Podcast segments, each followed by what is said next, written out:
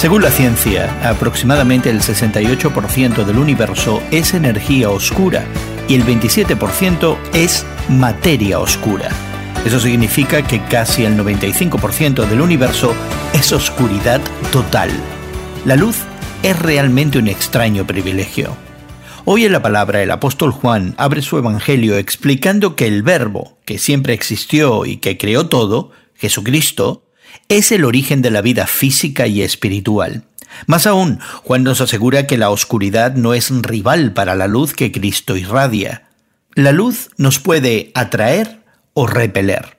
Por ejemplo, vemos la atracción de la luz en la historia de la Natividad, cuando los magos del Oriente llegaron a Jerusalén atraídos por la luz de una estrella.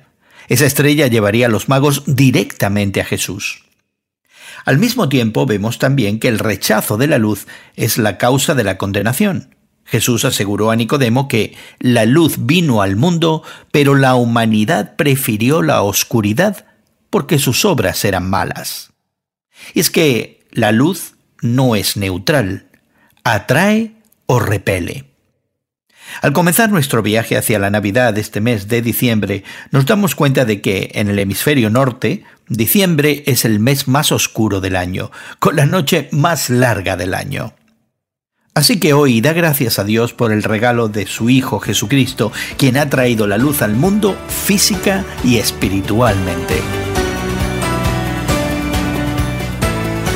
Hoy en la Palabra es una nueva forma de conocer la Biblia cada día con estudios preparados por profesores del Instituto Bíblico Moody. Encuentra Hoy en la Palabra en tu plataforma de podcast favorita. Más información en hoyenlapalabra.org.